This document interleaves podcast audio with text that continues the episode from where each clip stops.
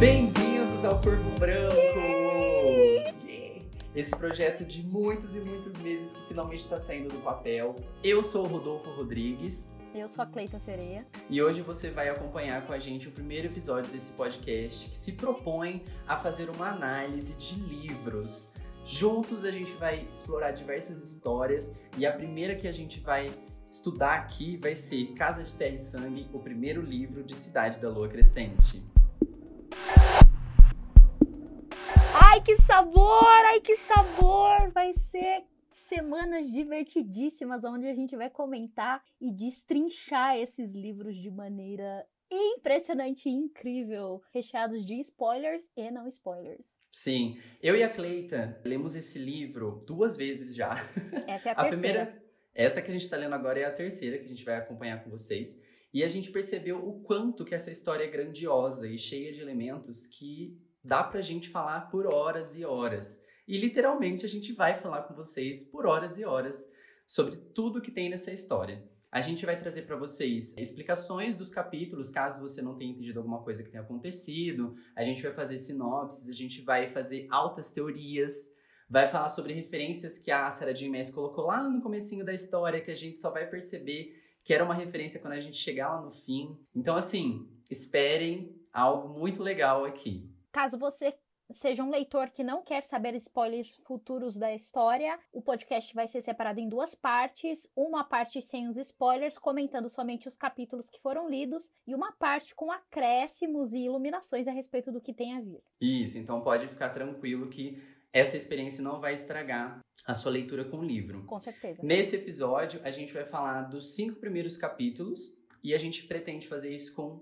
os demais capítulos também, a menos que a gente veja que um ou outro tenha mais ou menos informação ali que a gente possa falar, mas acreditamos que cada episódio de cinco capítulos do livro, tá? E o mais legal de tudo é que o podcast vai ser semanal, então a cada semana nós vamos ter a análise de cinco capítulos e isso vai se estender durante é, a leitura do livro completo e encerrando assim temporadas. Então, fazemos a leitura completa de um livro, encerramos uma temporada e iniciamos outra e assim por diante. Esse podcast ele vai funcionar como áudio, então você pode ouvir ele tanto nas plataformas de podcast que você já conhece, Spotify, o Google. A gente não pode falar ainda quais exatamente vão sair, porque a gente vai colocar esse episódio ao ar e depois a gente vai descobrir para quais que o Anchor vai mandar, porque até o momento a gente não sabe, mas a gente já vai divulgando para vocês, tá? E também estaremos disponíveis no YouTube, então você pode ouvir por lá também. É uma forma de você ajudar o Corvo Branco, que vai ser o nosso podcast,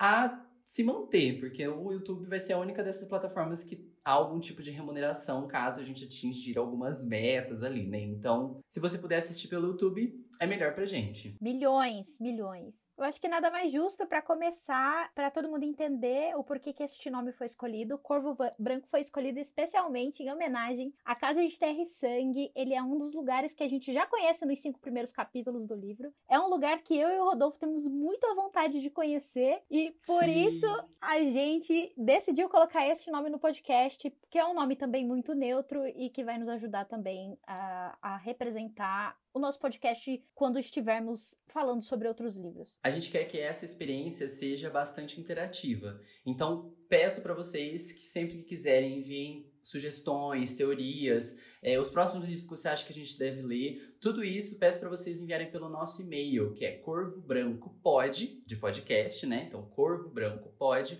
arroba gmail.com.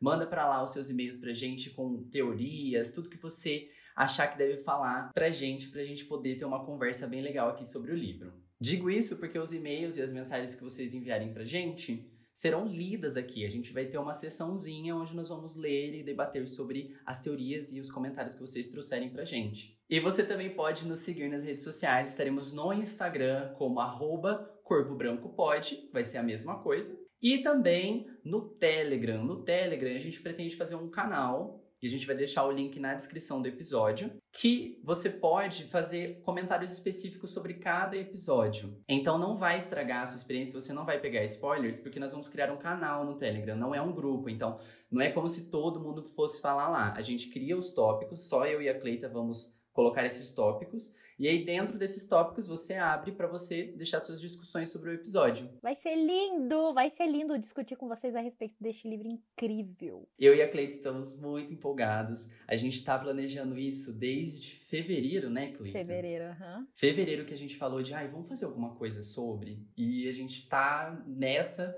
desde então. A gente ficou em dúvida há muito tempo de qual formato que a gente ia fazer. Se ia fazer em vídeo, se a gente ia fazer o podcast, qual mídia que ia entregar isso para vocês.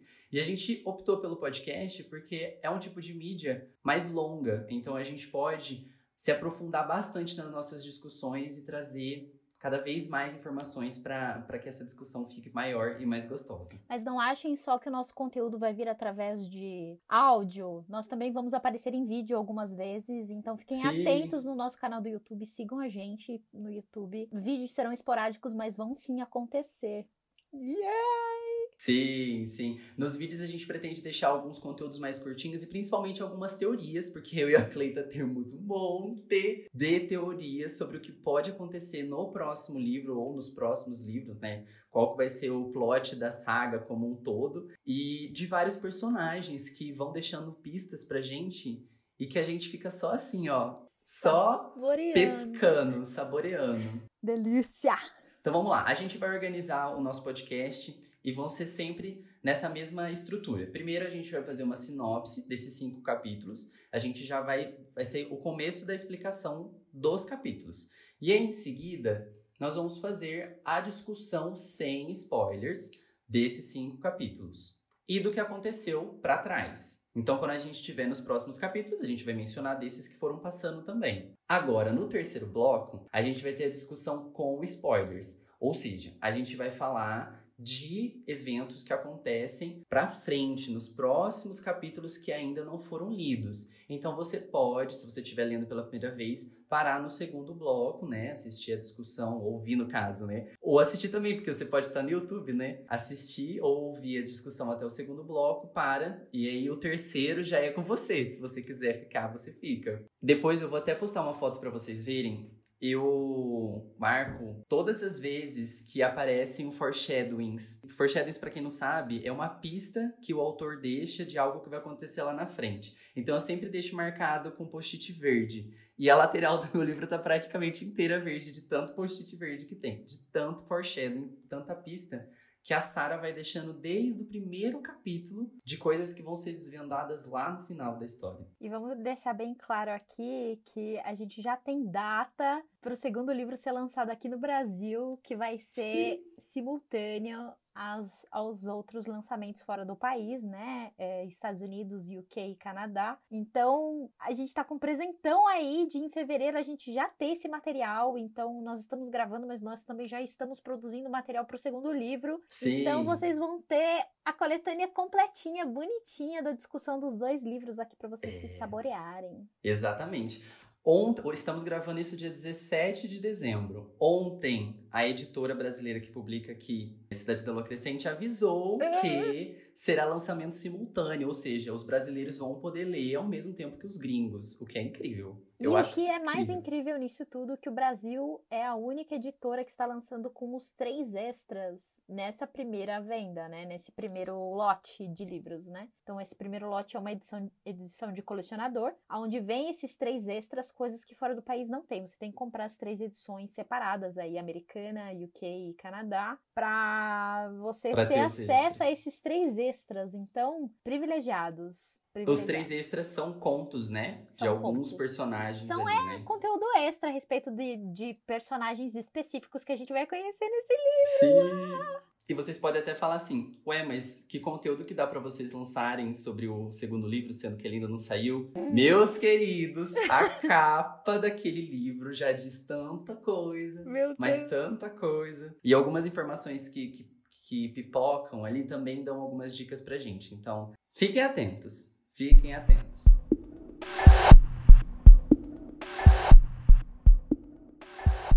Então vamos lá, Cleita, leia a sinopse pra gente, por favor. Vamos resumir esses cinco capítulos, então. Danica e a Bryce nos são apresentadas como amigas íntimas há anos. Elas estudaram juntas e hoje vivem rotinas completamente opostas. A Danica é herdeira de uma linhagem poderosa de lobos e a Bryce é uma semiférica sem poderes que trabalha para Jéssica, uma feiticeira dona de um antiquário. A Danica, ela é convocada para uma reunião com a alta cúpula da cidade da Lua Crescente para eles averiguarem a liberação ou a detenção de um terrorista humano que é chamado Philip Briggs. A Danica, ela está bem apreensiva, já que foi ela mesma, junto da sua matilha, os responsáveis pela prisão do, do Briggs. As duas, elas moram juntas. Quando a Bryce volta do trabalho, ela encontra a Matilha totalmente apreensiva, já que a Danica tomou um sermão da sua mãe no meio da reunião. E o pior, o Philip Briggs ele vai ser libertado da prisão. Elas se apoiam e conversam, e se não fosse pela loba, a semiférica quase esqueceria que tinha um encontro marcado com Ride Henner,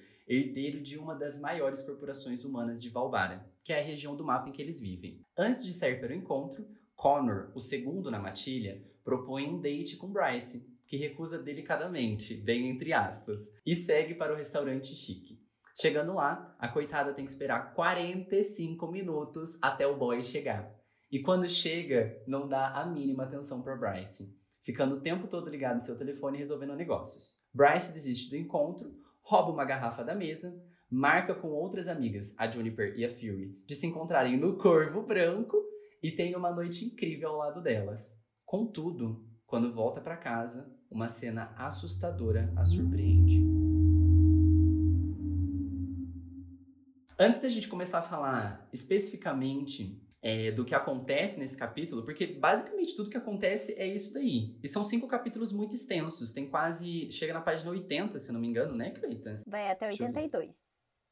São 82 páginas em que acontece só isso que a gente falou. Só que a Sarah de Mess, que é a autora né, do livro, ela tá explicando muito pra gente o que tá acontecendo, onde a gente tá, o que, que é a Cidade da Lua Crescente, quem que são essas pessoas, como que funciona toda essa mitologia que ela construiu. Então, às vezes no meio de diálogos, ela começa a explicar pra gente quem que é aquela pessoa com quem que o personagem tá conversando, e aí a gente vai entendendo e situando melhor. Então eu até entendo algumas pessoas que tenham ficado perdidas nesses primeiros capítulos, porque sim, é um pouco complicado de absorver tudo de começo, mas a gente tá aqui para explicar tudo para vocês. Eu acho que é muito legal, é, principalmente para quem vai reler agora, que a gente conhece uma galera que vai reler agora pela segunda vez em janeiro, ficar atento a esses pontos que vão ser apresentados agora, porque a gente explica os personagens principais da história e também as regiões da cidade, que é o que as pessoas ficam com mais dúvidas, e também com respeito à hierarquia da população e o porquê elas são divididas dessa forma. Para o pessoal que fala que leu e não entendeu isso, a resposta está nessas 82 páginas que foram lidas. e a gente vai explicar isso para vocês da melhor maneira possível. Sim, a sensação que eu tenho é de que a Sarah voltou diversas vezes nesse começo e foi lapidando, lapidando, lapidando até ela chegar no que tem hoje. Porque quando você relê, que é o que você comentou, a gente percebe muita coisa. Eu acho que se tivesse começado por aí, sem dar todas essas pistas, elas ficariam muito óbvias caso elas fossem plantadas mais para frente, mas como elas estão plantadas aqui já no comecinho, a gente passa despercebido por, pela, pelo volume de informações que a gente absorve.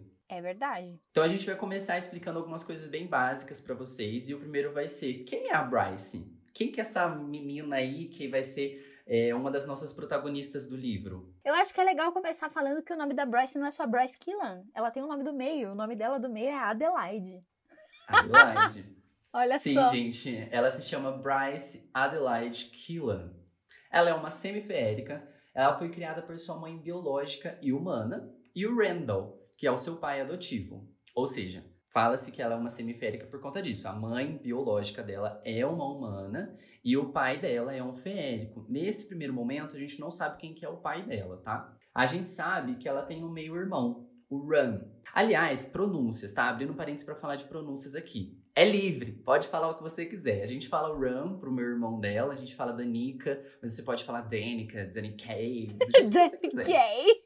Danikay. Pode falar do jeito que você quiser, tá bom, gente? A gente não tá Pronúncia é o de ninguém. menos, gente. Ler É. é. o importante. Você lê o nome como você achar melhor, pelo amor de Deus. Esse é um podcast língua portuguesa, estamos aqui PTBR, não vão julgar nenhuma pronúncia. Não sabemos de princípio quem é o pai biológico dela, como eu mencionei, apenas que pode ser alguém importante, já que só pessoas importantes estavam na reunião que a Danica foi.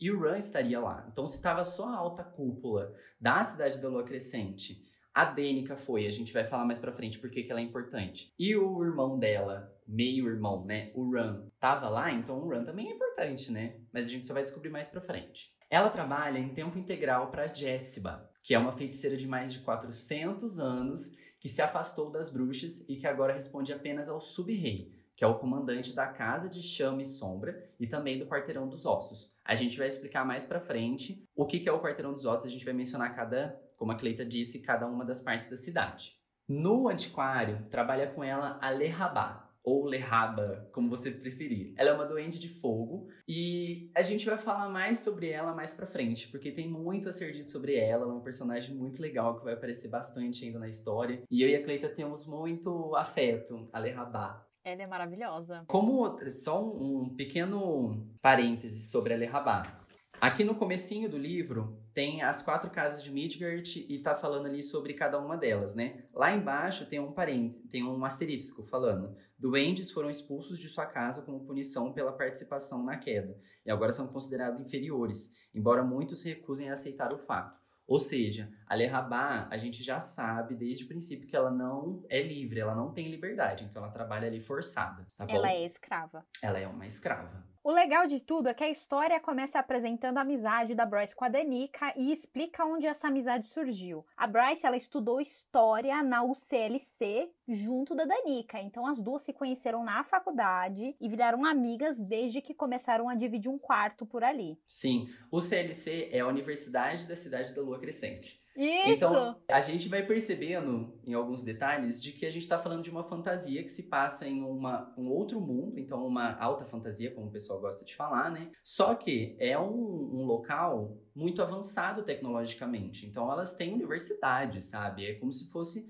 a vida que a gente vive hoje. Isso, inclusive, a própria Sarah J. Maas já deixou bem claro em uma entrevista que ela deu que sim, é uma sociedade tecnológica avançada, assim como a nossa. Nós sabemos que a Bryce, ela não é um ser poderoso, porque ela fez um exame com uma med bruxa. Med bruxa é os médicos da cidade, então quem tem o poder de cura, de ajudar, de fazer curativos e afins são bruxas, então quem tem essa especialização são chamados de med bruxas. Então a Bryce fez um exame com uma dessas para saber mais sobre esse lado férico e ela descobriu que ela não tem nada de poder, somente que ela tem ah, o que os meios féricos têm, que é a idade mais prolongada. Então ela consegue viver mais anos, que é mais ou menos até uns 800 anos. O que difere da Danica, que aí a Danica sim tem aí horrores de poder e o livro cita. Ah, isso você vai falar para baixo, né? Sim. Ela até menciona, né, a Bryce, nessa passagem que ela comenta isso, de que ela vai ver os pais dela morrerem.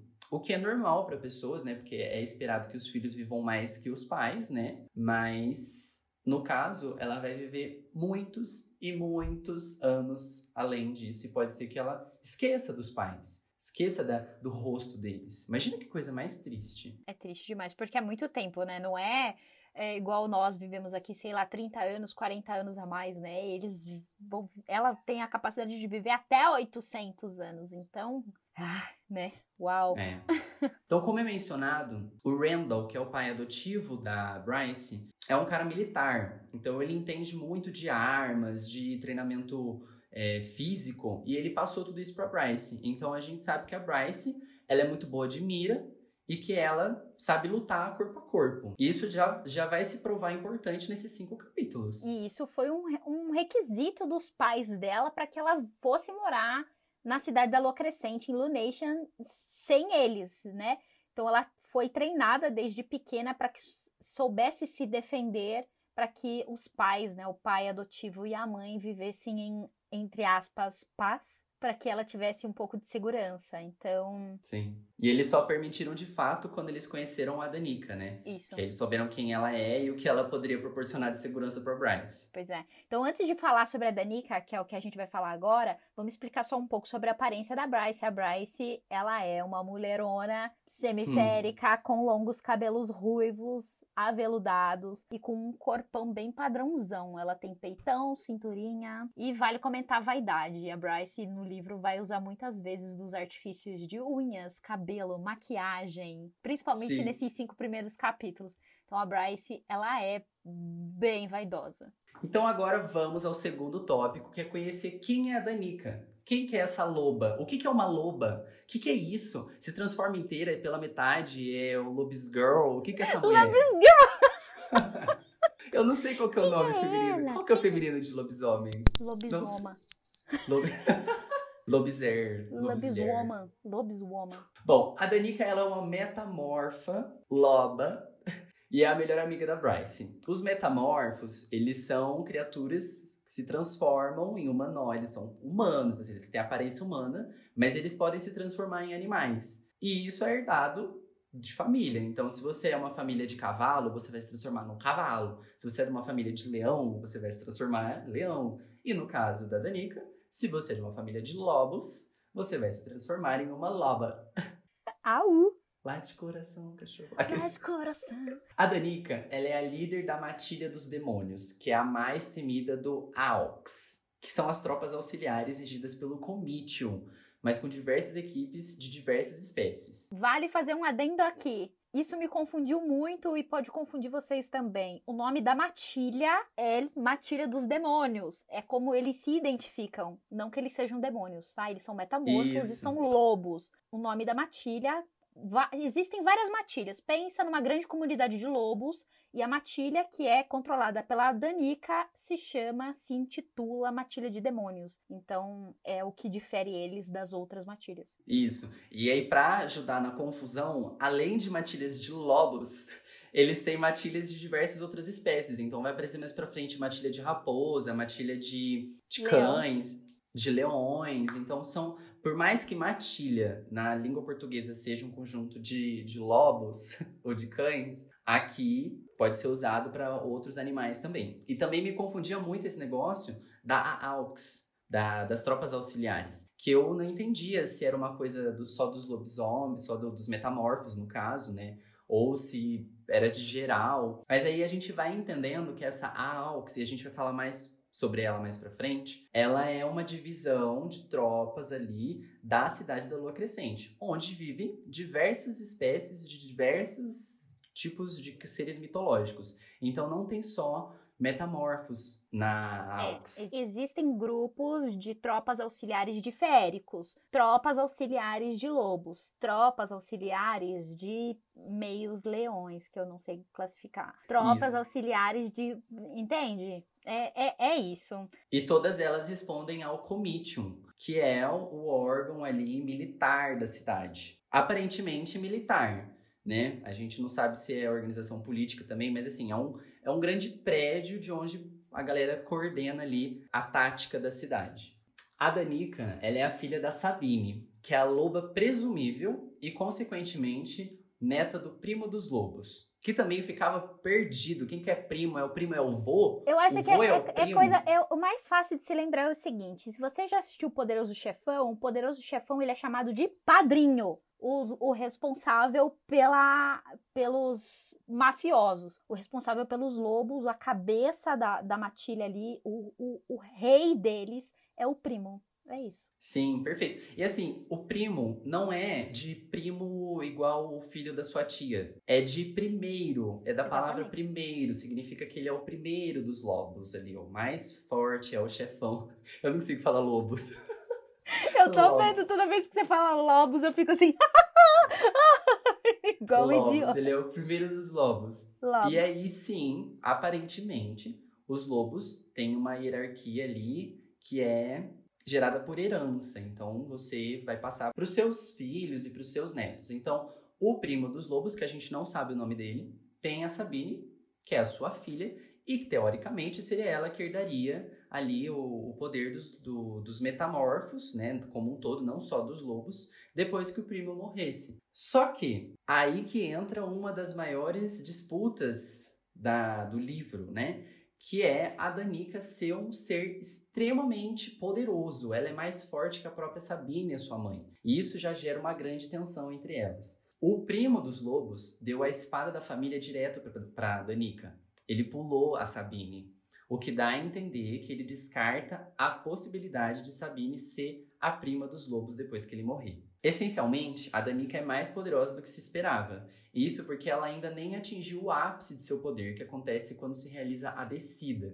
A gente vai falar mais sobre a descida e o que é exatamente esse evento na vida da pessoa em outros episódios. Mas é basicamente um processo para abraçar o seu poder interior e se tornar imortal de fato. Não necessariamente imortal, mas você vive.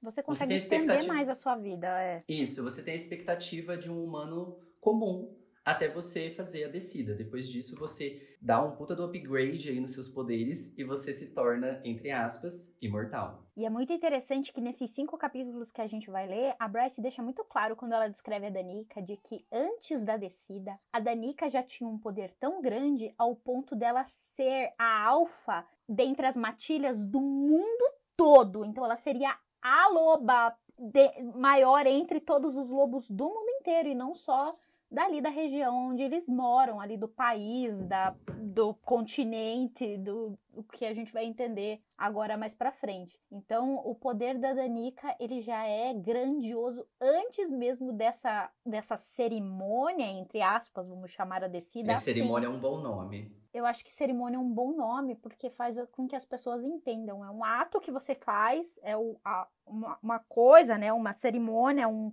um compromisso que você faz de um jeito específico que tem um ritual. Um ritual, é, que faz com que você tenha a abertura aí dos seus poderes e exceda o que você tem dentro de si. Então a Danica ela não precisou nem fazer isso para ter um poder grande fazendo a descida. Ela seria milhões, milhões.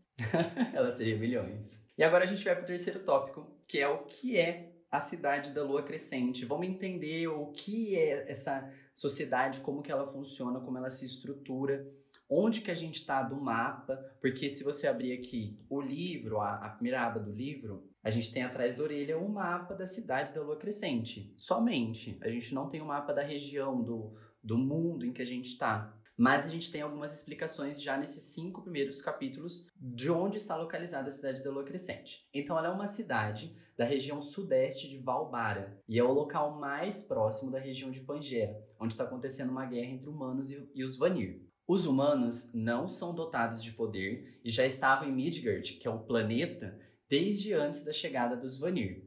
Então a gente já tem um nome novo aí que é Midgard. Midgard é o planeta. A Terra. A tem... Pensa na Terra o nome da terra é Midgard. Isso. Aliás, Midgard é o nome que o pessoal da cultura é, nortenha, o pessoal da mitologia nórdica, chamava Terra. Então, Midgard era Terra para eles. E a gente vai ver um monte, mas um monte mesmo de referência a diversas mitologias aqui, mas principalmente mitologia nórdica. Então a gente tem Midgard, que era o planeta, e a gente tem essas diversas regiões. A gente só conhece duas por enquanto. Valbara e Pangera. A cidade da Lua Crescente fica dentro de Valbara. Se a gente sabe que os humanos não têm poder, em contrapartida, os Vanir são todos os seres dotados de algum aspecto mágico. Entre os principais estão os anjos, os metamorfos, os vampiros, féricos, feiticeiros, bruxas, etc. Então, todo esse pessoal que foi apresentado como algo diferente de humano e animais comuns, né, são os Vanir.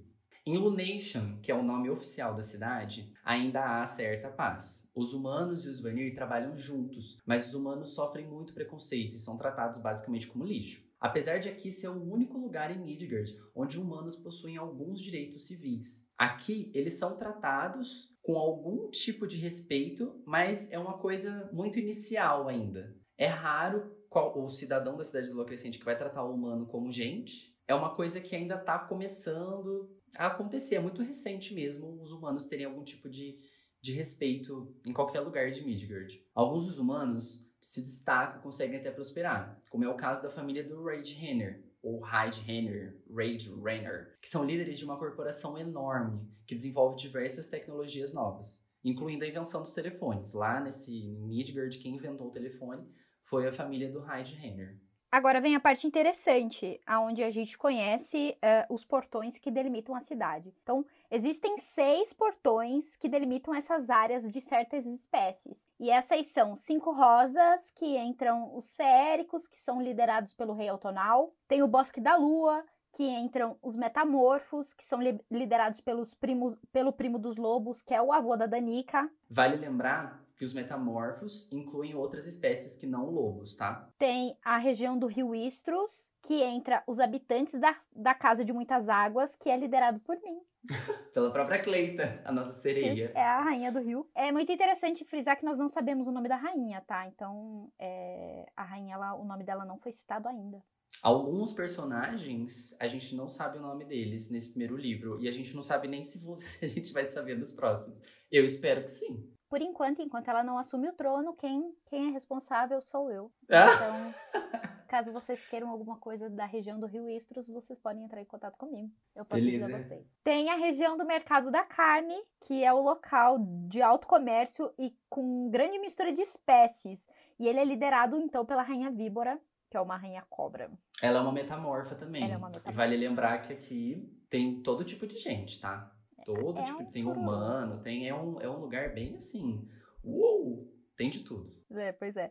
Aí tem o Distrito Comercial Central, que daí entram os anjos, que são liderados pelo Maika Domitus, que é o arcanjo e o governador de Lunation e de toda a Valbara. Então ele não cuida só dessa cidade, ele cuida da região inteira ali. É tipo a cidade e a região metropolitana, sabe? É, como se fosse São Paulo, que é a capital de São Paulo. Só que a gente tem o prefeito, né? e o governador. Aqui não. É o Maica que cuida tanto da cidade quanto da região.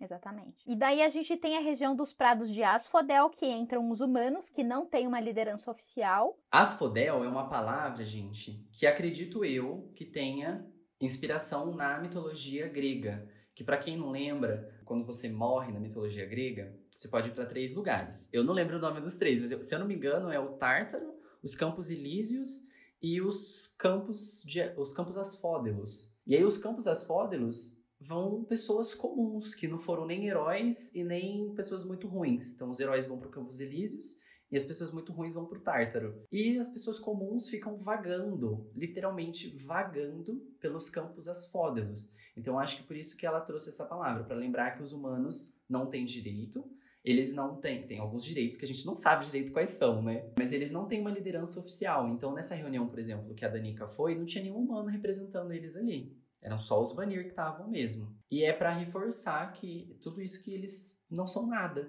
Os Vanir não consideram eles nada. Então a Sara tentou trazer esse nome para lembrar que os humanos meio que vagam ali pela cidade. E o Quarteirão dos Ossos, que entram então as criaturas da Casa de Chama e Sombra que são liderados pelo sub-rei e que nós não sabemos também o nome ainda. Os Quarteirão dos Mortos, gente, nenhuma pessoa viva ou nenhum personagem que a gente conhece põe os pezinhos lá. Quer dizer, pelo menos é o esperado deles, né? Porque é um lugar muito misterioso, a gente não sabe o que, que rola ali. É uma coisa muito assim, low profile. é uma coisa meio underground. Underground. É, mas eles têm, até eles têm direito a um representante ali na, na, na, cúpula da cidade. Lunation ela foi construída pelo próprio Maika há cerca de 500 anos. O Maika, ele é o arcanjo de Valbara, o soberano sobre todo esse território, e ele responde apenas aos seis Asteri. Então, a gente vai descobrir aqui que os Asteri são os soberanos sobre esse mundo, né, Midgard. Sob a hierarquia do Maika, apenas tem os Asteri. Então, abaixo dos Asteres, o Maika, e daí sim os representantes da cidade, que foi o que a gente conheceu ali, o Rei Otonal, a Rainha Víbora e afins. Em homenagem à cidade né, de, de Lunation, ela foi construída em homenagem à deusa Luna, e o local ele foi escolhido por conta do rio Istros, que faz uma curva bem ali. Então, para ficar em homenagem a uma lua crescente, então a gente tem a curvinha do rio e a cidade ela foi construída ali em homenagem à deusa Luna. O primeiro edifício que foi erguido nessa cidade foi o próprio Templo da Luna, que já era o objetivo ali de então homenagear a ela.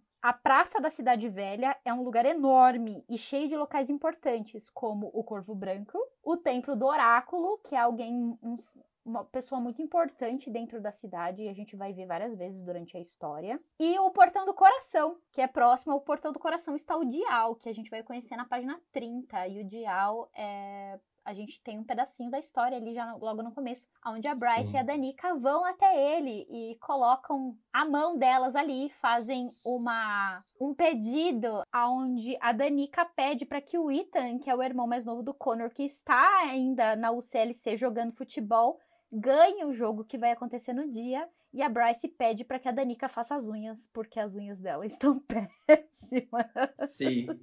Ai, muito boa. As duas têm uma química de milhões. Eu amo. Eu amo muito, sabe? Elas, assim, cara, eu amo. A Sarah J. Maas conseguiu, em 82 páginas, criar um laço de amizade incrível, incrível. incrível. Assim, algo a qual presenciei poucas vezes em histórias. O japonês ele vai ler então na íntegra a descrição do Jiao, porque ele é bem interessante, porque ele descreve bem certo a separação das casas, né, que são apresentadas na história. Então, cada uma tem um simbolismo e esse simbolismo está nesse dial, que é esse portão, e isso é muito legal de conhecer. Em uma saliência a mais ou menos 1,20m do chão, via-se o dial, um bloco de ouro maciço incrustado com sete diferentes pedras preciosas, uma para cada quadrante da cidade, a insígnia do distrito correspondente gravada abaixo.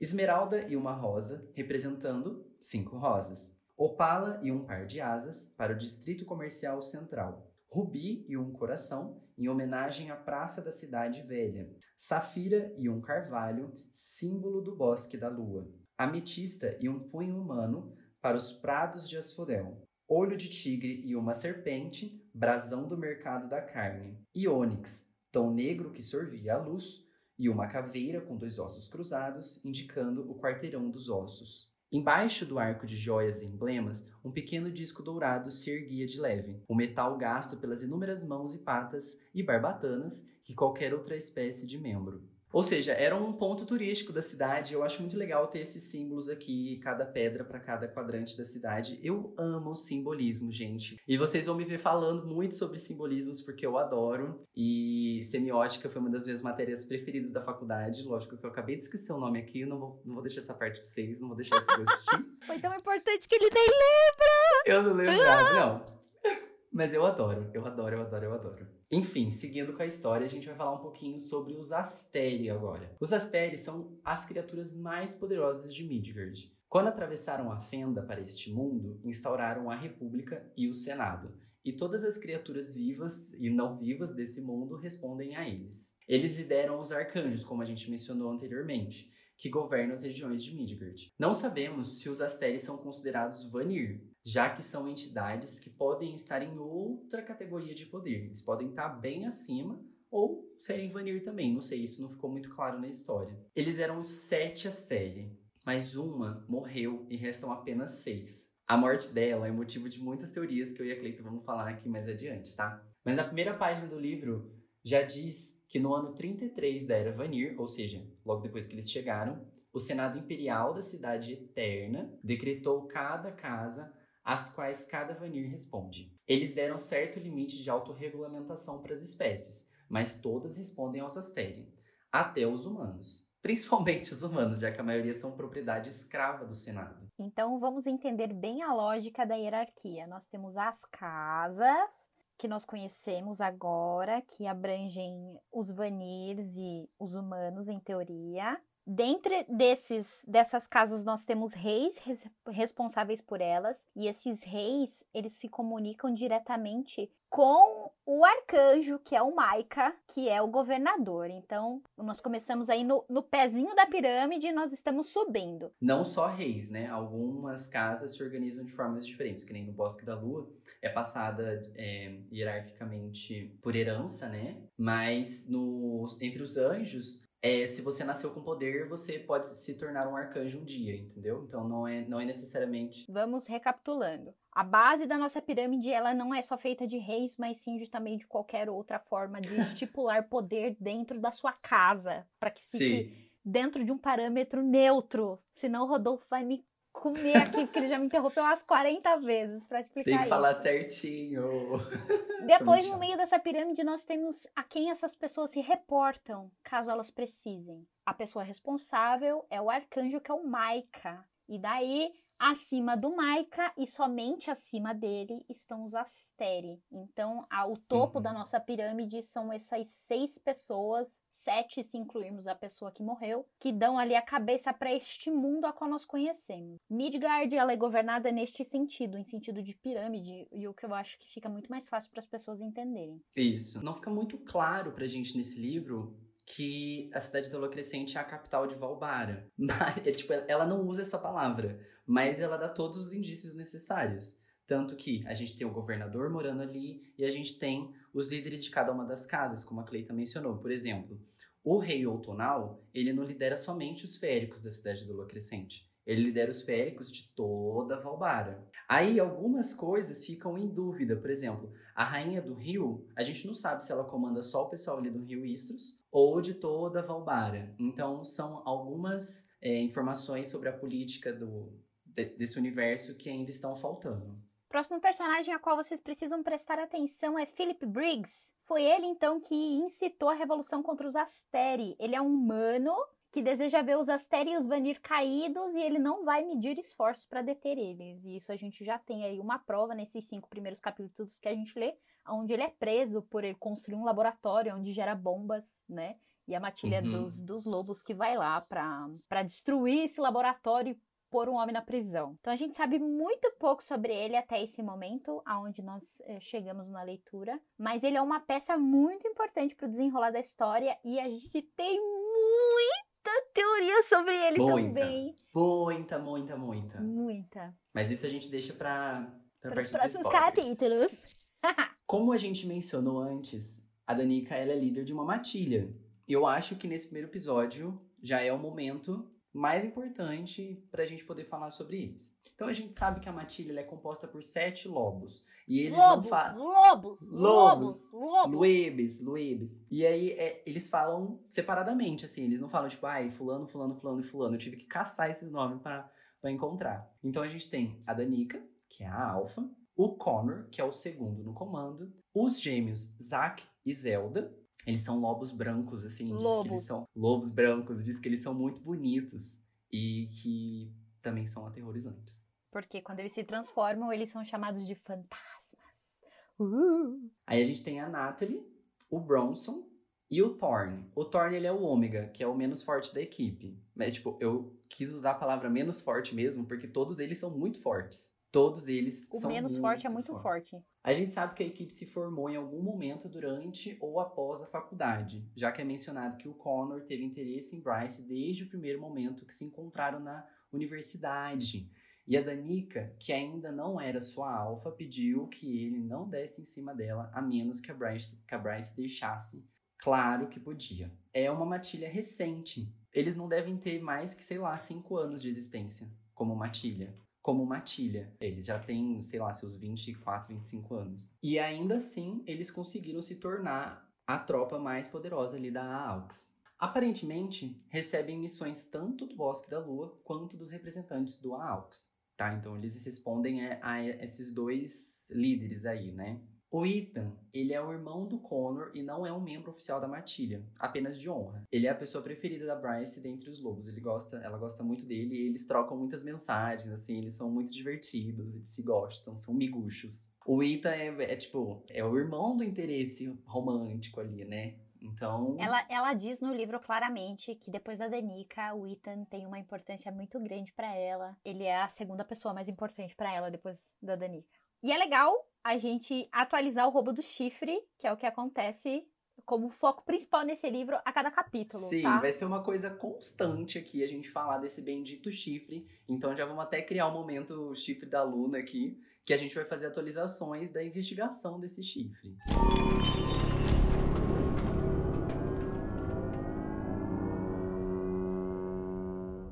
Nesses cinco primeiros capítulos, a gente descobre, né, que a Jéssica pede, então, como startar dessa investigação, que a Bryce investigue, então, o roubo do chifre. que é um item que ficava em exposição lá no Templo da Luna e é um artefato de extrema importância para os feéricos. Lembrando que o Templo da Luna é aquele lugar que foi o primeiro edifício a ser construído na cidade, que fica lá no centrão mesmo, que a cidade inteira se construiu em volta. Então, gente, é muito importante, muito importante. Mas principalmente para os feéricos. A Jéssica, como uma boa dona de um antiquário, pede para sua funcionária investigar sobre, né? Já que é uma relíquia antiga e ela vende coisas antigas, talvez fosse uma oportunidade ali de, de coisas novas. Mas eu e a Cleita temos teorias sobre o interesse da Jéssica. O que se sabe até o momento da história é que houve um blackout durante o roubo e que era a matilha da Danica que estava responsável pela patrulha daquela noite. Por isso, a Sabine, que é a mãe da Danica, fica louca de raiva e faz questão de falar em alto bom som na reunião da cúpula a qual a Danica participa, de que foi culpa da Danica que duas pessoas morreram durante este roubo. Pesado, né? Pesado, muito pesado e triste. E a Danica, ela carrega um pouco dessa. Ela dá indício de que ela sente um pouco culpada também, mas que, poxa, Sabine, não precisava falar na frente de todo mundo isso, né? Ela era tua filha. Já basta a minha Fala culpa, em casa. né? Já basta a minha Chama culpa. É, já basta a culpa que a menina tá sentindo. Vocês moram juntas, chama a menina. Não mora junta, né? Que a Danica mora com a Bryce. Mas chama a menina no quarto de, da sua casa. fala assim, ô filha, pisou né? na bola, hein? Fala, ô Cara. filha, você vacilou, né? Mas não, fez questão de falar na reunião lá na frente do governador. Quando a gente chega no quinto capítulo, acontece uma cena devastadora e a gente, quando repassa por ela diversas vezes, sempre fica um pouco emocionado e é um momento muito triste, porque como a Cleita mencionou, foram 80 páginas de um laço de amizade muito forte que foi construído. E quando a Bryce volta do Corvo Branco, ela encontra a matilha inteira morta, em frangalhos, completamente destruída. Só que aí tem algumas coisas que a gente tem que se atentar ali, né? A Bryce, ela ainda estava meio drogada. Ela tinha usado raiz alegre, que é tipo de um baseadinho, e caça-luz, que é tipo de um pó de cheirar. E aí ela fica completamente atordoada e ela fica assim, meu Deus, eu tô vendo isso, isso aqui que eu tô vendo é real mesmo? E aí quando ela se dá conta que é real, ela ouve um barulho no corredor e sai correndo atrás na esperança de que ela consiga catar essa, essa coisa que, que, fez isso com os amigos dela, né? E consiga se vingar de alguma forma. No caminho, ela encontra a criatura atacando um anjo e salva esse anjo da quase morte. E aí, meus queridos, é com esse cliffhanger que a gente encerra esse quinto capítulo. Pois é, eu queria, antes de finalizar, é, frisar a forma a qual uma pessoa encontra seus melhores amigos mortos, né? Ele não, eles não estavam simplesmente mortos. Não eles estavam inteiro deles despedaçados. A Bryce, quando narra o capítulo, ela cita que encontra pedaços, a qual ela vê na cama a Danica e ao lado da cama de um lado o Connor, que é uma pessoa muito importante para ela, a qual no fim deste, no começo deste capítulo, depois de anos a qual eles estão se paquerando, ela aceita então sair com ele. Do outro lado da cama tem mais pedaços de pessoas das, da matilha. É uma situação muito forte de se imaginar, primeiro por ela estar tá sedada, ela tá drogada, encontrar a sua própria família, a família do coração morta de um jeito devastador, o apartamento destruído, dali se ouvir no corredor a possível pessoa que atacou e sair correndo atrás dela. E aí a gente vê a Bryce colocando para jogo o treinamento que ela recebeu, né? Onde ela sai pulando através dos carros Uhum. e encontra uma criatura atacando um anjo. E ela defende esse anjo com um pedaço de perna de mesa e chama pelo 911, né? Deles, que é a central médica ali deles, a central emergencial dos anjos, para que a procurem através do número de telefone. Então o capítulo acaba assim. E toda vez que eu leio, eu choro. É muito emocionante, eu também fico bem triste. Cleide, se você me permite, eu quero ler uma passagem rapidinha aqui. Pode ler. Você vai me fazer chorar? Provavelmente. Tô na página 54, e aí a Danica tá conversando com a Bryce, logo antes da Bryce encontrar o Hyde Henner. É a última vez que ela encontra a Danica. Do outro lado da sala, Danica a encarou, a expressão ainda desconfiada, mas levemente alegre. Ela deu uma piscadela. Relaxa, vaca. Relaxa, babaca, replicou Bryce, a despedida escorregando da língua como os anos de prática. Mas foi o amo você, extra, enquanto saía para o corredor sombrio, que fez Bryce hesitar com a mão na maçaneta. Danica havia demorado alguns anos para pronunciar aquelas palavras e ainda as usava com parcimônia. Esse é o último encontro das duas. E foi amo você a última coisa que a Danica disse para Bryce. Pessoalmente, né? Pessoalmente, depois a. Para, Cleita, você quebrou agora. Porque depois a, a Danica fica puta com a Bryce, porque a Bryce foi pro Corvo Branco, né? E aí a, a Danica fala assim: Ah, por que, que você foi sem mim? Você tá proibida de se divertir sem mim. E aí depois ela deve ter mandado mais um monte de mensagem também, mas a Bryce não viu. Mas o pior de tudo para mim é a parte onde o Connor tá conversando com a Bryce e daí ele fala ali, você parecia deliciosa quando saiu do apartamento. e daí Sim, ele diz aqui. É porque ele. É porque eu acho que em inglês essa parte fica um pouco melhor. Que capítulo que é? Porque ele deve ter falado assim. Ela, deve, ela perguntou como que eu estava. Tipo, how do I look? Eu acho. E ele deve ter. ter Não, ela não pergunta pra ele how do I look. Ele- Ele fala do nada, assim. É, ele fala, você falou sério sobre a pizza? E daí ela fala, pareço estar de brincadeira, Connor? E Isso. daí ele fala, você parecia deliciosa. Porque ela É. estava bem vestida. Ela Lembra que ela usou um vestidinho piriguete pra ir no lugar Eu do tenho, rico? eu tenho quase certeza que em inglês ela deve ter falado alguma coisa assim. É tipo, do I look. é, parece que eu tô brincando, sabe quando fala? Do I look kidly? Eu não sei, eu queria encontrar essa parte pra, pra, pra ver, sabe? Mas eu acho que a parte que eu, que eu queria frisar é na página 68, aonde diz assim: Bryce estava prestes a guardar o telefone quando a tela acendeu de novo. Connor havia acrescentado: Não vai se arrepender. Tive muito tempo para pensar nas diferentes maneiras de mimar você, em toda a diversão que vamos ter. Stalker, mas ela sorriu. Vá se divertir. Vejo você em alguns dias. Me mande uma mensagem quando chegar em casa. Ai, eu vou chorar aqui. Ai, é muito forte, sabe? É muito forte imaginar que ela chegou em casa. Que isso, criadora de podcast chora em primeiro episódio. Veja no que deu. Ah, eu não consigo encontrar agora. Deixa pra depois, eu procuro. Pessoal, encerramos aqui a nossa parte sem spoilers. Se você ouviu até aqui, muito, muito, muito obrigado. A gente vai continuar com a parte com spoilers. Mas pra quem estiver indo agora, a gente agradece demais por ter estado aqui. Eu sou o Rodolfo Rodrigues, você pode me encontrar no Instagram como arroba Rodolfo Longo R ou arroba eufemismo separado por pontos. eu.fe.mis.mo. E eu sou a Cleita Sereia e você me encontra nas redes sociais como arroba Cleita Sereia. E você pode nos enviar os e-mails para corvobrancopod, arroba gmail.com. Você pode entrar no nosso grupo do Telegram para fazer as discussões sobre o episódio. E também, Pode mandar Seguir uma DM no Instagram, que é o mesmo arroba, Corvo Branco Pode. até mais, gente. Muito obrigado e beijão. Quem quer spoiler, continua aqui. Só para reforçar, os spoilers que a gente vai falar agora são muito pesados. Lembra que a gente falou que a gente vai fazer atualizações em cada episódio sobre onde está o chifre da Luna? Pois bem, a gente vai falar onde o chifre da Luna está na sessão de spoilers. Então, se você não quer estragar a sua experiência, Pelo amor de Jesus Cristo, não amor de escute. Deus, não escute. Mas é muito legal pra quem já leu continuar aqui com a gente, porque é o que eu falei, vai pegar várias referências aí que não tinha antes. Mas por favor, se você não leu, não faça isso consigo. Aproveite a história.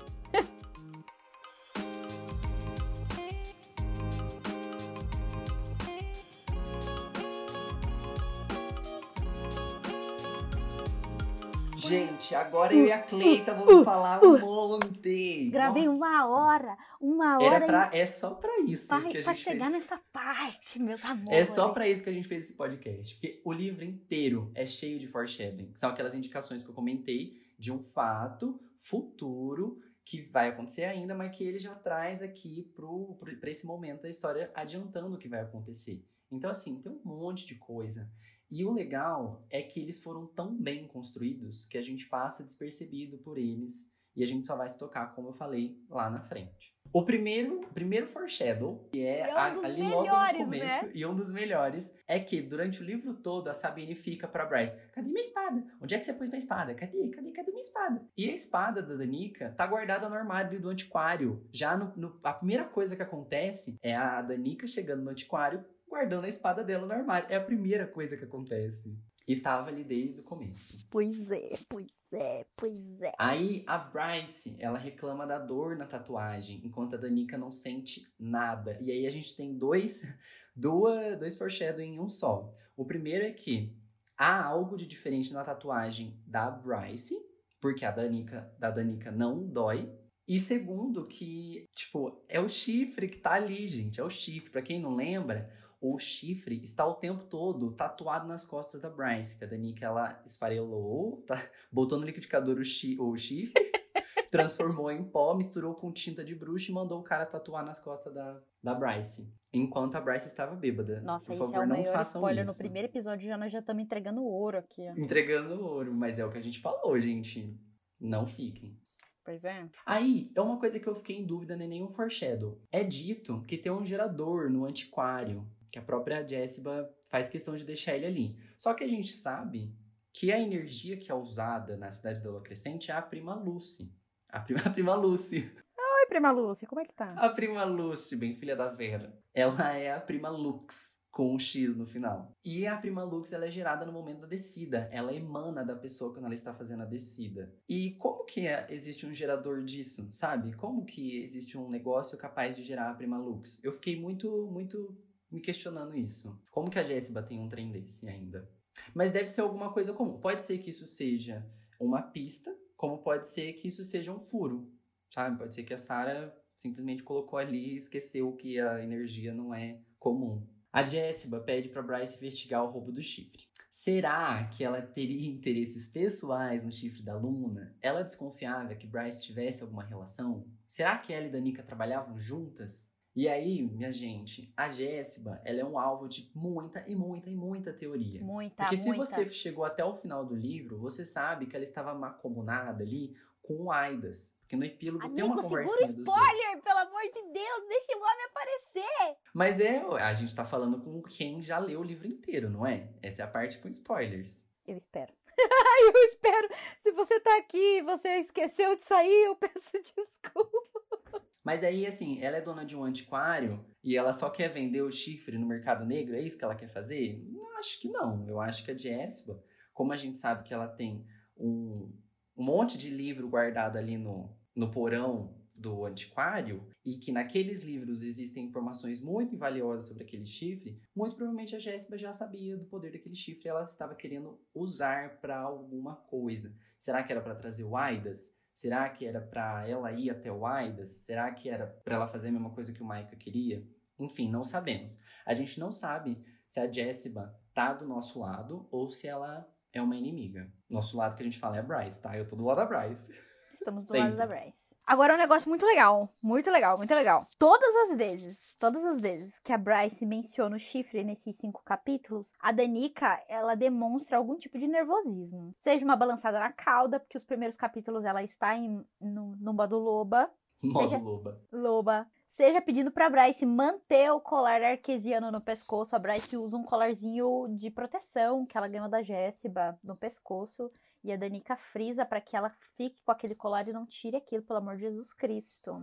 Um indício muito legal de que a Danica demonstra nervosismo e que passa às vezes muito por alto das pessoas é na página 22, aonde a Danica ela dá uma olhada pra câmera quando a Bryce toca no assunto do chifre e ela olha pra câmera do antiquário Uhum. dando uma boa pista de que ela sabe alguma coisa sobre o chifre. Então, É, e também faz a gente lembrar de que a Sabine teve que trocar as câmeras, as câmeras que estavam próximas do Templo da Luna, para poder salvar a Danica. mas Isso. amigo, isso é Ou seja, ela- spoiler. Mas é que você falou da câmera. Mas e eu tô lembrei. falando da câmera no, no quesito da, da Danica ficar nervosa com, tipo, a Sabine sabe o que eu fiz, entendeu? E A não Sabine ou a Jéssica? A Jéssica sabe o que eu fiz, entendeu? Não que a Sabine, a, a, a furunfada que a mãe dela fez por Sim, rabo a curto, Jéssica, entendeu? a Jéssica pode saber mesmo. Sabe, que você a acha que não? Eu acho que ela desconfiava, amiga, porque se ela soubesse de fato, eu acho que a Jéssica já teria ali dado um jeito de catar a Bryce e, e tirar o chifre dela, sabe? Seja pro bem da Bryce, seja pro, pro mal da Bryce. Porque a gente não sabe, reforçando se a Jéssica é legal ou não. Ó, na página 22 também, o Maika, ele demonstra um grande, tipo, grande interesse no chifre da Luna, ameaçando o ladrão de que, quem roubou, né, o chifre com a crucificação pública. E isso já planta aí uma plantinha de tipo, por quê? Né, Maika? Por quê? Vamos ver nos próximos capítulos. Pois é. Seguindo a ordem das páginas, na página 24, a Danica, ela é apresentada como a única da matilha que não realizou a descida. Por um bom tempo, eu e o japonês pensamos muito a respeito do quão triste seria se ela já tivesse feito a descida e talvez ela tivesse sido forte o bastante para não ter se sucumbido totalmente ao ponto da do porém que vai acontecer, que eu acho que é muito spoiler, eu não vou falar.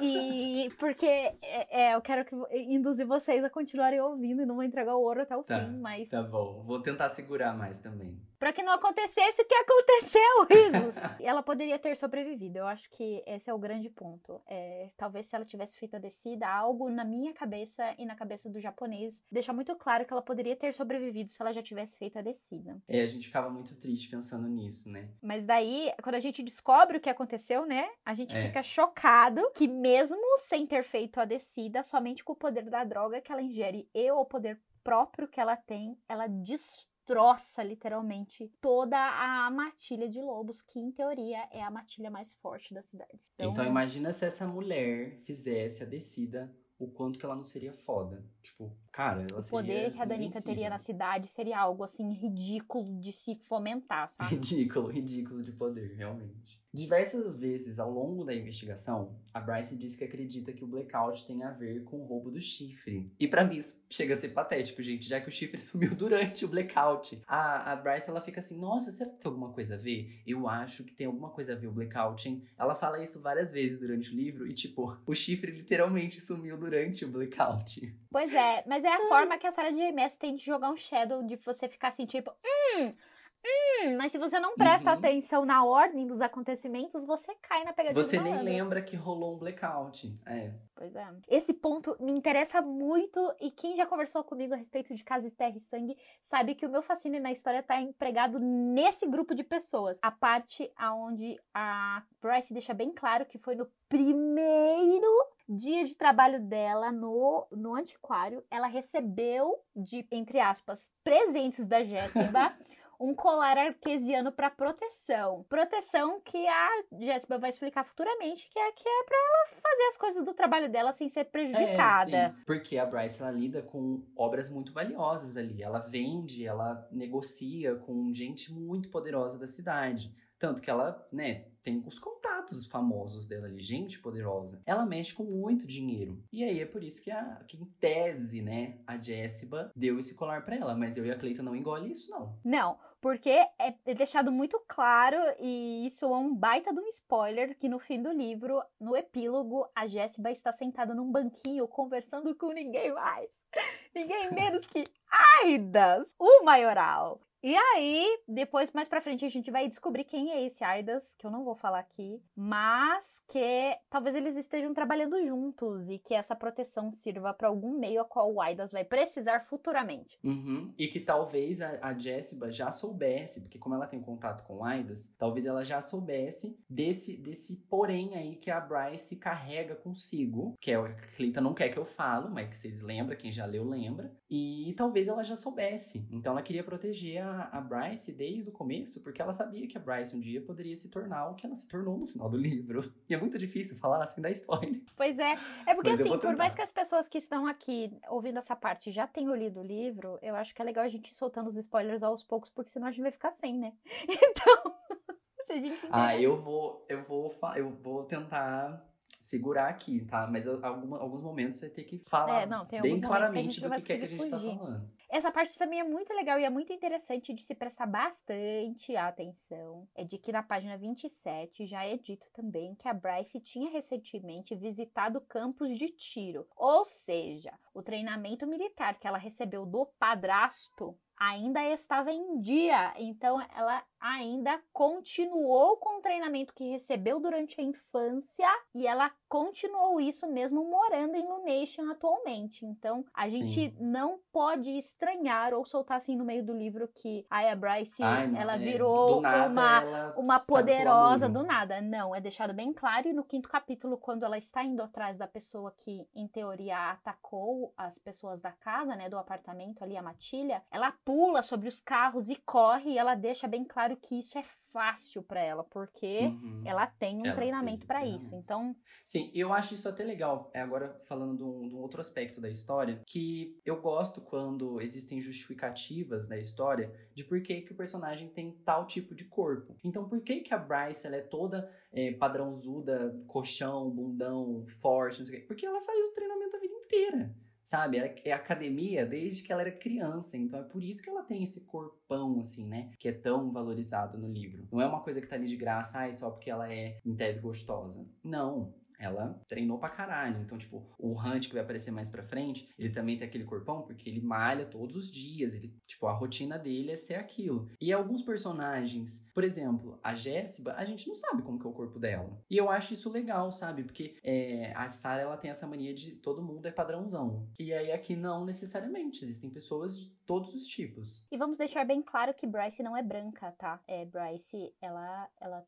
ela não é negra, mas ela também não é branca. Continuando em ordem da, da história passa-se pelo Dial, e o Dial vai aparecer poucas vezes na história, mas como eu tava comentando agora em off com a Cleita, quando ela começou a descrever em detalhes o Dial, da primeira vez que eu li o livro, eu falei assim: esse troço pode ser importante no final. Ainda mais porque é dito lá que quem der a vida pela cidade perderá o. Eu falei: hum, isso aqui não tá aqui de graça. E é uma coisa que é uma dica para vocês ficarem de olho: que quando a Sarah descreve alguma coisa com a palavra específica, não tá ali de graça. A gente vai ver isso diversas vezes mais para frente e eu vou lembrar vocês quando isso passar. E a história do Dial é muito legal, então se atentem mesmo à descrição, porque a chave do livro tá ali, a forma a qual o Dial ele é construído é magnífico, assim, para mim é um dos melhores pontos do livro. Então, Sim, eu acho lindo. Eu, eu também acho. Então, caso você é, não tenha, tenha lido pela primeira vez e tenha achado meio farofa, leia de novo com atenção essas partes, porque na verdade é aí que a história se encosta, né? O, o peso, o, a, os braços da Bryce na história estão exatamente ali. E aí a Bryce ela até comenta, né, na página 32, que ela acha estranho os Asteri manterem ali o Dial, mesmo ele sendo uma declaração contra a soberania deles. Ou seja, se tá dizendo ali que, tipo, que aquele poder vai ser o poder da cidade, vai ser daquela pessoa se ela der a vida pela cidade, então, essa pessoa ela vai poder confrontar os Asteres, será? Estranho, né? Aí, meu filho, meu filho, não vou falar mais nada, só vou deixar isso aqui. Aí, aqui é uma coisa que eu reparei só nessa terceira vez. Quando a Sabina esculacha Danica na frente de todo mundo, de todos os representantes lá da cúpula, eu acredito que ela estava subliminarmente querendo tirar o da Danica da reta ali. Porque aí ela pode estar ajudando a eliminar suspeitas. Tipo, ô garota, não tava no teu turno, você é burra, não sei o que tem, para ajudar a tirar ela, sabe?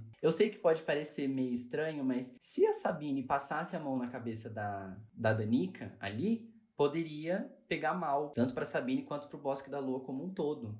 Então eu acho que, por mais que a Sabine seja uma pessoa escrota e ridícula, ela queria proteger a Danica em todos os momentos. Uma coisa que é muito, muito, muito interessante é dito no livro que o Maika, o governador, o arcanjo, ele investe pesado nas indústrias Renner. É a empresa lá que é responsável pela telefonia e tal, pelos celulares. E que vende pode... roupa. As lojas Renner. As lojas Renner. O Maika gostava de uns lookinhos diferentes. Uns lookinhos padrões, exatamente. E isso pode dar muito indício de que ele estava, sim, envolvido na criação do Sintês, que daí a gente vai entender mais pra frente o que é, mas é uma das chaves também do livro. Uhum. Então, são Porque, pontinhos tipo assim... ridículos, mas que depois quando você lê a segunda vez, você fala assim, gente, como eu sou burra, eu não vi. É, não percebemos que o Maika tava ali, ó. Ele tava atrás do chifre, ele tava investindo na empresa, eram várias pistinhas ali. Como eu tava falando, eu li o trecho que a Bryce, a Danica se despede da Bryce, que ela fala amo você. E além de ser uma despedida emocionante, também é uma dica para Bryce de onde ela deveria pro procurar mais sobre o chifre, já que o pendrive com as filmagens dos experimentos com a síntese estava costurado dentro das palavras por amor tudo é possível da jaqueta dela. Então, tipo assim, ó, amo você, e aí ela ficaria com aquilo na cabeça dela, e aí, sabe, era uma frase muito importante para as duas. O laço, o amor entre as duas era muito importante. E tipo assim, pensar que o pendrive estava dentro da palavra ali, né? Dentro dessa frase representa muito. Outra coisa muito interessante é que o corvo branco, ele se parece muito, muito mesmo com descrições de templos do deus grego Dionísio, que é o festeiro lá e que cultuava então os prazeres da os carne. Prazeres da carne. Então faz muito sentido que a balada seja dentro de um templo. Os fãs do, do Rick Riordan estão todos felizes agora. Eu não, sei, eu não sou fã do Rick Riordan, já queria deixar bem Ah, eu aqui. sou, eu adorei. Eu sabia quem era o Dionísio por causa do Rick, né?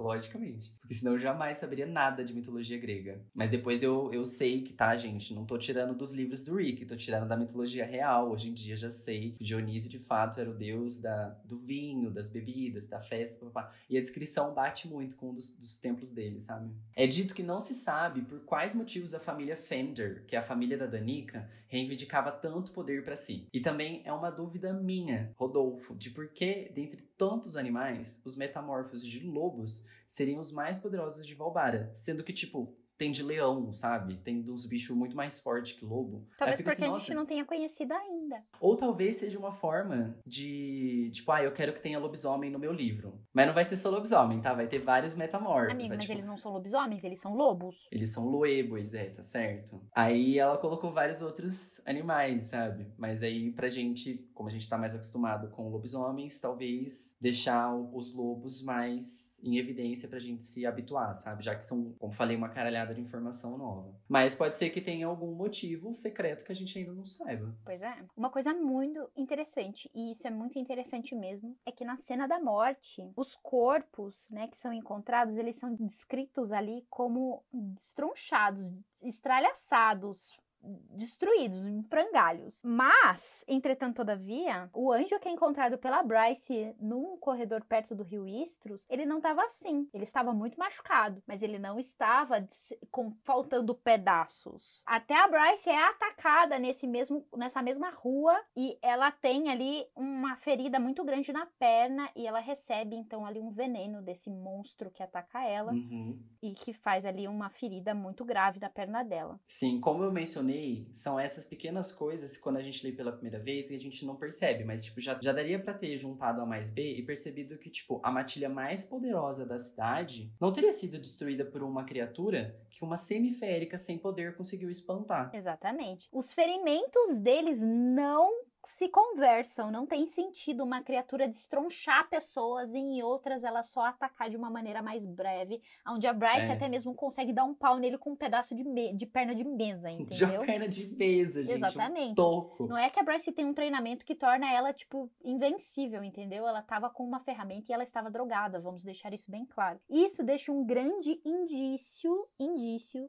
de que a criatura que atacou a Matilha não foi a mesma que atacou a Bryce no corredor junto do anjo. Uhum. E aí, nessa mesma cena, quando a Bryce liga pra pedir socorro, a atendente reconhece o número do anjo e fica chocada. E a gente conhece poucos anjos importantes ao longo do livro. Então, tipo, dá pra, sei lá, acho que colocar na palma das mão. duas mãos. De uma mão. De uma mão. Quais são os anjos tão importantes a ponto de alguém ter ficado chocado de ser ele, sabe? Então a gente deu uma bobeada ali de perceber quem que era esse anjo. Mas assim, ao longo da história. Porque eu, quando tava lendo a primeira vez, nem lembrava que esse anjo tinha atacado, tinha sido atacado. Eu nem sabe? lembrava que era um anjo, eu achava que era tipo, ah, ok, ok, uma pessoa, entendeu? Sim, eu esqueci, porque a Bryce agora vai ficar reclamando dessa dor na perna pro resto do livro.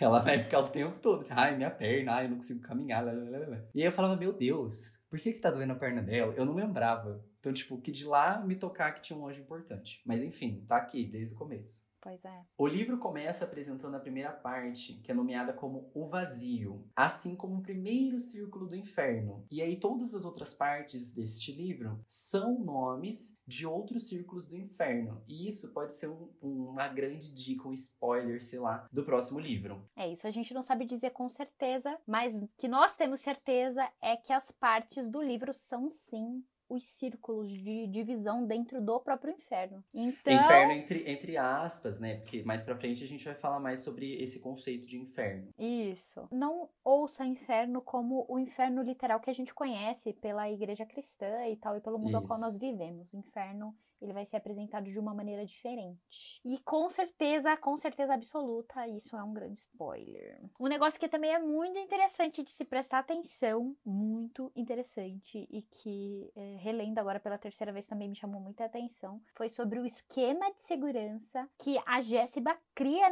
dentro deste antiquário. Ali ele é descrito na página 12 como uma tecnologia de ponta e feitiços de primeira para proteger um antiquário simples. Então, por que que um um antiquário que tem, é, tudo bem, esculturas e livros raros, Itens tem uma valiosos. tecnologia de ponta. O que, que tem dentro desse antiquário que precisa de um esquema de proteção tão grande, Sim, sabe? porque quando fala feitiços de primeira, tecnologia de ponta, é a, é a coisa mais avançada que existe, sabe? A coisa mais avançada que existe, ela tem lá. Imagina um esquema de segurança de, uma, de um presídio de segurança máxima pra prender, sei lá, a gente, sabe? É tipo isso, é discrepante. A gente não, oferece perigo nenhum, eu acho. Pois é. E o último ponto, e que é muito triste, é a tensão que é criada dentre o Connor e a Bryce, que eu queria muito, muito ter visto muito mais. Eu acho que a Sarah James podia ter dado a, esmolinha, né? O pãozinho, a bolachinha que nós precisamos só para um encontrinho antes que tudo acontecesse, sabe? Mas eu acho É. que seria ainda mais doloroso. Sim,